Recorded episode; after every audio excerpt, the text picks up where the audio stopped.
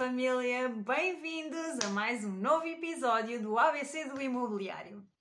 E hoje vamos falar da letra L. Não sei se já andam perdidos nas letras, já vamos na L.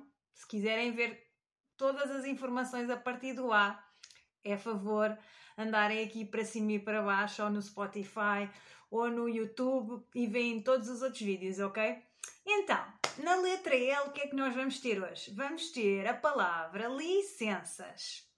Vamos nos concentrar em três nomes específicos de licenças, ok?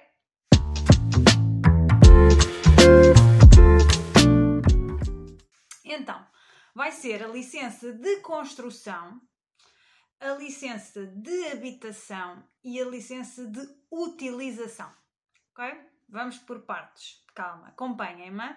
Então, todas estas licenças acabam por ser atribuídas pelas câmaras municipais da localização do imóvel.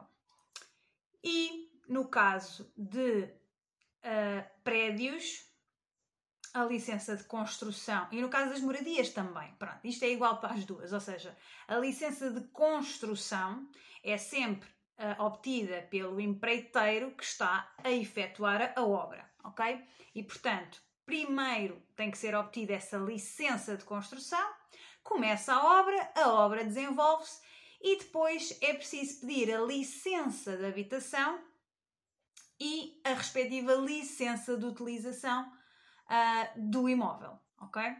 Há momentos em que elas podem ser praticamente simultâneas, há momentos em que nós só estamos a falar da licença de construção, ponto 1, um, e depois da licença de utilização.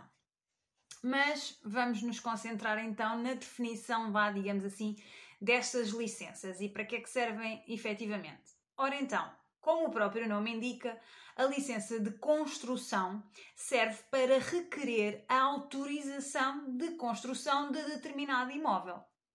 Normalmente tem que ser um processo feito na Câmara, municipal daquela zona, a tempestividade e o custo dessa licença varia, porque cada, cada Câmara define o seu valor, uh, depois há sempre ali mais taxas e taxinhas e não sei o quê, portanto, uh, não, me vou, não me vou meter por esse campeonato, ok?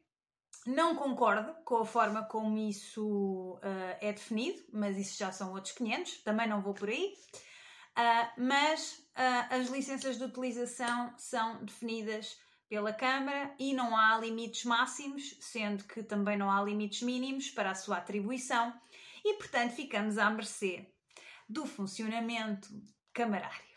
Pronto. E mais não me vou alongar também sobre este assunto. Então, depois de obter a licença de construção, o empreiteiro ou o dono da obra começa uh, toda a obra e tudo mais. No final da obra estar feita, outras certidões obtidas, etc., é efetuado um novo pedido de atribuição de licença de habitabilidade, que é dizer que aquele espaço, aquele edifício, aquela moradia tem condições de habitabilidade e depois é emitida a licença de utilização a, a dizer que aquela, aquele espaço pode efetivamente ser utilizado. No caso de ser para habitação, essa licença de utilização vai ter a designação de licença para habitação. Se a utilização for para fins de comércio e serviços, essa designação vai estar definida depois como comércio e serviços. Isto depois vai alimentar o quê? Vai alimentar a caderneta predial do imóvel com este tipo de afetação se é para habitação, se é para comércio e serviços. E muitas vezes nós, quando, quando analisamos frações de um determinado prédio, é muito importante, principalmente quando estamos a falar de frações ao nível do resto de chão, caves e às vezes águas furtadas, é muito importante nós sabermos exatamente na caderneta predial qual o tipo de afetação daquela licença de utilização. Porque muitas vezes, e em, em Lisboa e no Porto, isso aconteceu muitas vezes durante este, estes últimos anos, usarmos casas que estavam afetas para comércio e serviços como habitação e se os documentos não forem totalmente analisados no momento da compra e da venda, as pessoas depois, se quiserem trocar esse tipo de afetação, é um processo diferente e que tem que também voltar à Câmara Municipal dessa localização em específico novamente. Uh, e em Lisboa nós temos imensos casos de imóveis que estão afetos a comércio e serviço e não podem ser de todo vendidos como habitação. Infelizmente, muitas coisas acontecem, mas não vai depender das entidades que estão a mediar e que estão a tratar todo, todo esse processo. Mas não nos alonguemos por aí.